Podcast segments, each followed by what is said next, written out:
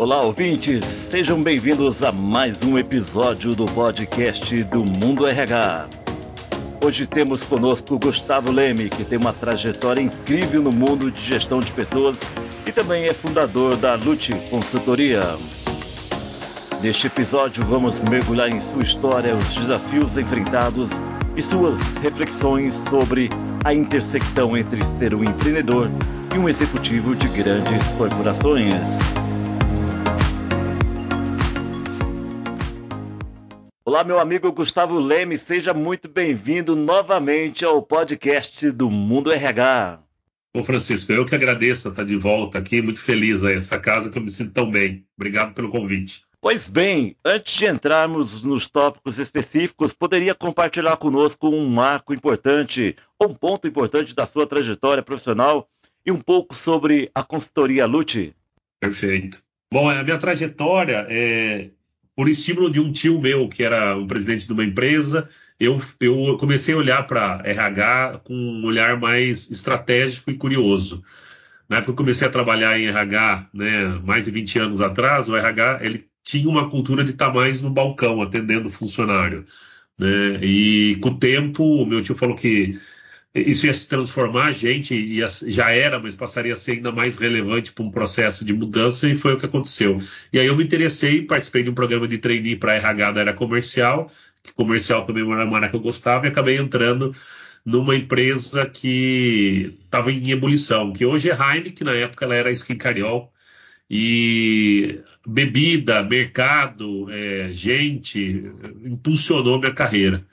Aí acabei passando por mais de 14 segmentos em algumas indústrias multinegócio, até um ponto que eu achei que fosse importante fazer a, transi a transição e assumir um, um, outro papel, um papel de empreendedor, um papel que, de quem lida com o comercial, com o cliente e que está sofrendo é, a, a, as intempéries e as mudanças no mercado, né? Isso é muito rico, mas que dá também, te dá também a autonomia de, de construir do jeito que se acredita e, e, e entendendo muito a necessidade do cliente.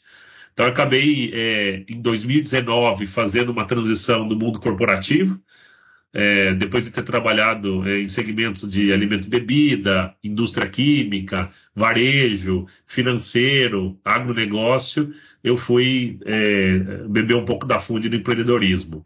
É, a mudança não é fácil, mas ela é muito gratificante. Né? E aí, esse ano, a gente fez o um movimento de criar a, a. Né? A gente escreve a palavra como Luce, a pronúncia é Lute porque é italiano, e tem uma, um porquê. Né? Grande parte das empresas nacionais que cresceram tem uma origem italiana e é onde a gente trabalha com muita força. A gente trabalha com empresas multinacionais, mas também com empresas é, nacionais, né? E o, o, o lute do italiano é luz, né? que é um pouco do que a gente busca, né? Tra trazer luz para o candidato, tra trazer luz para a empresa, né? E justamente com outros pilares, além de seleção de executivo, trazer um, uma intensidade de, de, um olhar, de uma perspectiva que não é muito comum. E hoje, junto com um grupo de pessoas aí, a gente está tá, tá solidificando esse crescimento aí nesse startup da Lute. Gustavo, como você sabe muito bem, muitos dos nossos ouvintes aqui são profissionais de RH e sempre é interessante entender as motivações por trás das escolhas de carreira. Então, nesse cenário, conta para nós o que te motivou a atuar do outro lado da mesa, empreendendo dentro do ecossistema de gestão de pessoas. É, como o meu tio que falou, vá para o RH, porque o RH ele, ele, é a carreira do futuro e hoje a gente está vendo que é, é uma das peças, se não a mais importante, uma das mais importantes nas empresas. Da mesma forma, é, eu entendi que empreender também era algo que me completava né, de poder construir algo é, com a minha tinta, com o meu tom, enfim. É, lógico esse movimento para a Lute eu não fiz sozinho, né? A gente fala minha tinta, mas a tinta é de muita gente. E o que eu percebia é, é uma grande dor, viu, Francisco, no mercado é, é de seleção de executivo. Eu fui diretor de RH em algumas empresas e eu acabava contratando é, soluções de executive search de diferentes é, empresas. E tinham, tem, e tem ótimas empresas no mercado, mas uma dor que era comum é que normalmente os profissionais que me atendiam nessas consultorias, eles não tinham é, vivência do outro lado da mesa. Né? Então a gente está numa, numa, empresa, a gente sofre com orçamento, a gente sofre é, é, sofre e, e, e, tem, é, como fala, conquistas, né? É, com, com, cultura. A gente é, tem que passar por momentos de aumento de quadro, novos projetos, redução de quadro.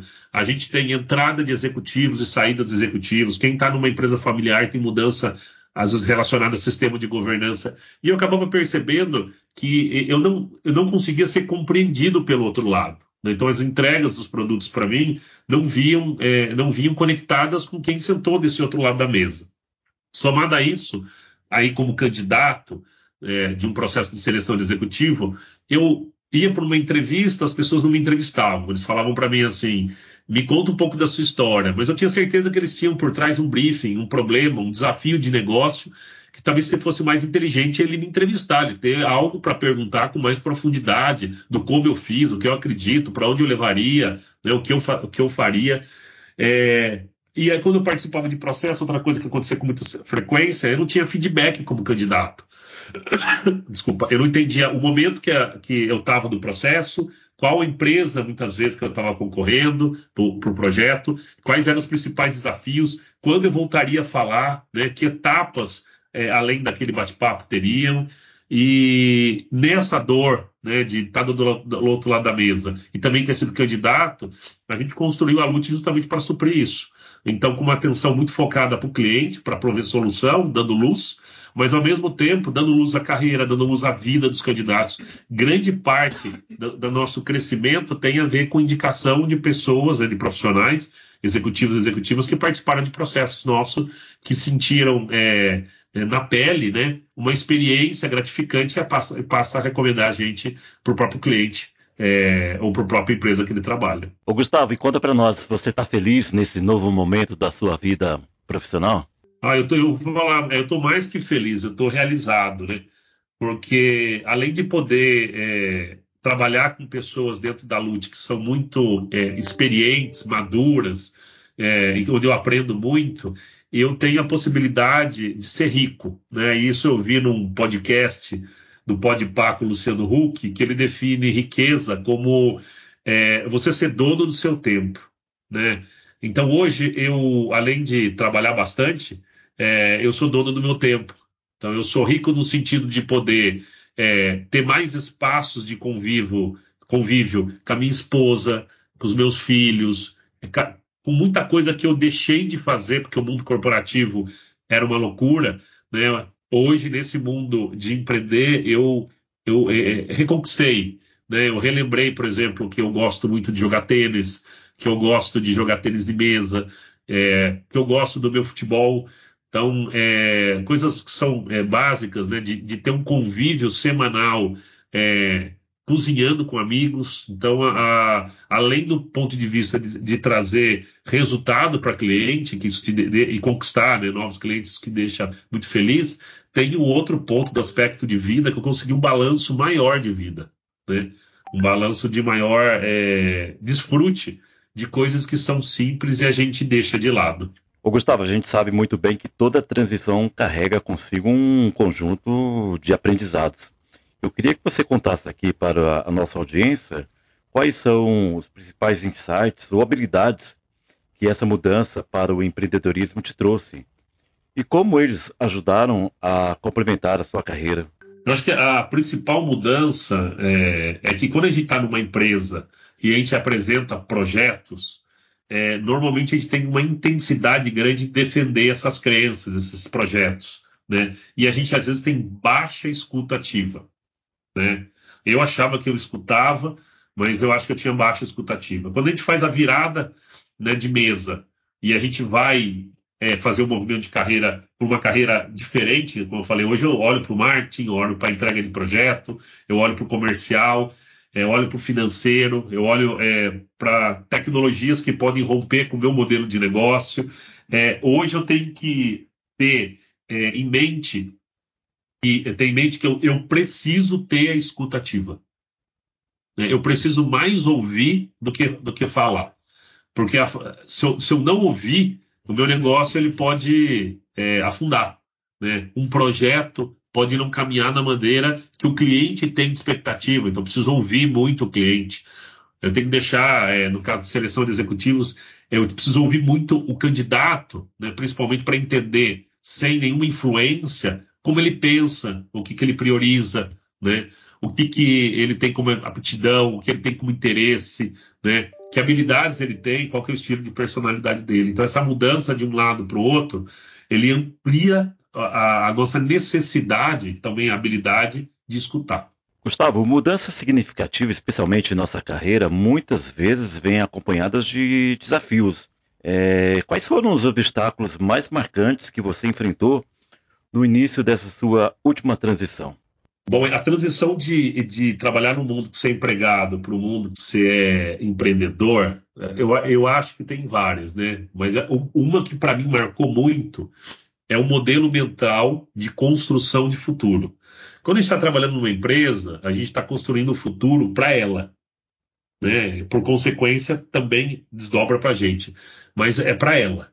Quando você empreende, essa construção de futuro é para você, para as pessoas que estão no seu entorno, é, diretamente. E aí você tem que fazer um, uma mudança, né, no, no, no, shiftar seu, seu mindset, porque quando você trabalha como é, empregado, você recebe para trabalhar. E quando você empreende, você trabalha para receber. Né? No sentido que você tem, vai ter que olhar mais para fluxo de caixa, você vai ter que olhar mais para investimento, você vai ter que olhar mais para abrir mão né, de um certo rendimento no começo, para colher isso mais no futuro, e isso vai pavimentando e vai ampliando né, a base e o crescimento da empresa e, por consequência, das pessoas que estão junto. Então, essa visão de horizonte de tempo, é, muita gente não consegue transitar porque tem um olhar muito apesar de estar numa empresa e ajudar ela a olhar para o longo prazo, quando ela vai empreender, ele quer resultado muito curto prazista. E esse resultado vem de uma jornada. Por exemplo, eu estou há quatro anos fazendo, eh, eh, fiz essa virada. Então, estou colhendo hoje frutos com a Lute de uma decisão que foi, da, foi dada há anos atrás. Né? Então, eu acho que essa é a principal virada. É, e desafio que eu tive que aprender. Uma pergunta que muitos profissionais fazem é sobre a possibilidade de equilibrar diferentes funções, como ser um empreendedor e ao mesmo tempo atuar como executivo em grandes empresas. Gustavo, qual é a sua visão sobre isso? Dá realmente para conciliar ambos os papéis? Eu acho que sim. Eu acho que todo mundo deveria ter mais, é, mais um emprego. Né? E acredito que isso seja o futuro de qualquer é, é, profissional. É, o que acontece é que as pessoas acham que você tem que fazer ou uma coisa ou outra. E eu acredito que dá para fazer uma coisa e outra. Então você está trabalhando no mundo corporativo, mas você também está já botando um pé no conselho de administração. Você está no mundo corporativo e você é sócio de um empreendimento na sua área ou não de especificidade, né, onde outros estão no dia a dia. Você está mais num, num, num, num, papel mais de investidor, ou de advisor, ou de, ou de, de um advisor de conhecimento. Né? E da maneira que esses papéis eles, eles vão ficando mais sólidos e negócios que eram pequenos vão ganhando uma proporção, você tem a possibilidade de repensar a sua carreira se você salta para o outro negócio. E o que eu vejo é que muitos profissionais deixam essa decisão muito para o conceito antigo de aposentar. Né? Hoje no Long Life Learning a tendência é de você não parar de trabalhar, mas você mudar, mudar a intensidade ou o que você faz. Então, as pessoas deixam para pensar nisso com uma idade é, uma, é, onde você está, teoricamente, diminuindo o ritmo é, corporativo e aumentando o ritmo é, de empreender.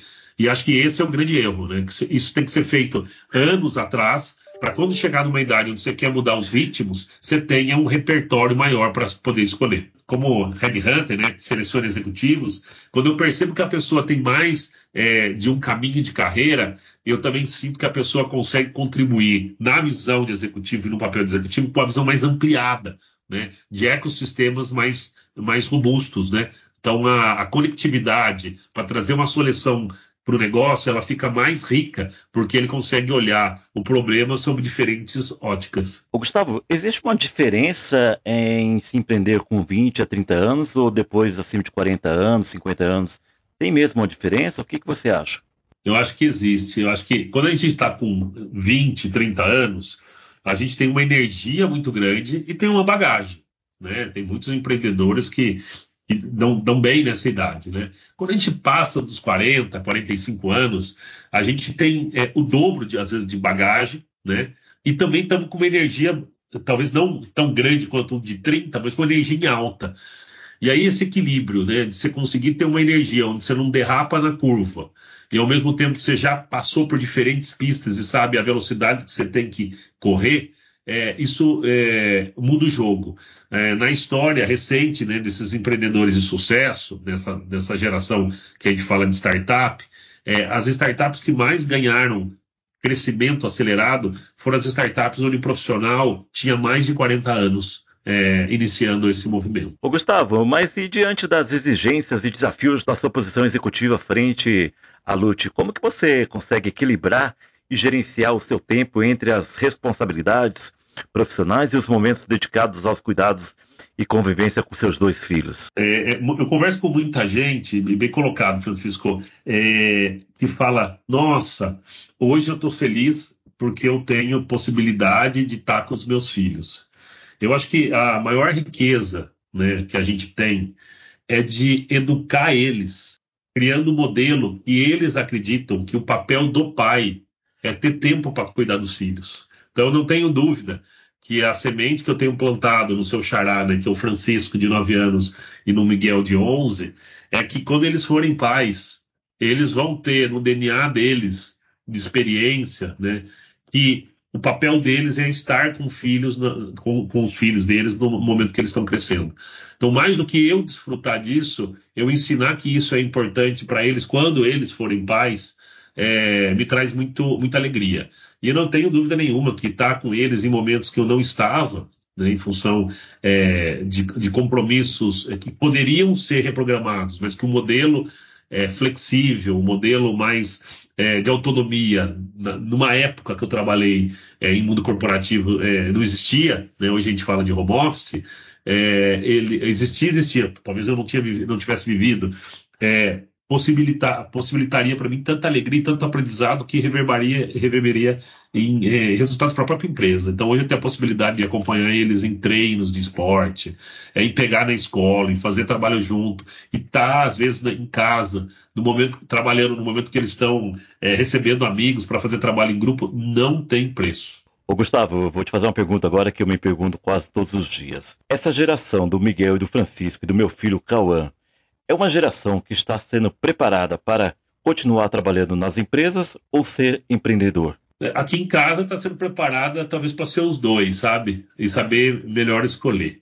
Mas o que eu percebo é que as empresas estão é, com um tempo de vida diferente da minha meu início de carreira. Né? A gente viu empresas aí de 50, 70, 80, 100 anos. Né? E as empresas elas estão vivendo menos porque elas ou elas são compradas, ou acontece processo de fusão, ou o segmento né, passa por mudanças tão impactantes por causa da evolução da tecnologia que então naturalmente esse mercado é, agitado, esse mercado é, de viradas vai fazer com que ele parte da, da experiência profissional seja empreendedor, empreendedor ser parte da, da, da, da, vida profissional que ele possa ser é, empregado. Eu acho que é o próprio mercado e também o estímulo do pai né, e da mãe, que são empreendedores, vai estimular essa geração aí a, a olhar é, para o trabalho de uma forma muito mais como propósito do que obrigação. Gustavo, agradeço demais por você compartilhar sua trajetória, insights e experiências conosco hoje. Certamente nossos ouvintes tirarão muitas lições valiosas dessa conversa.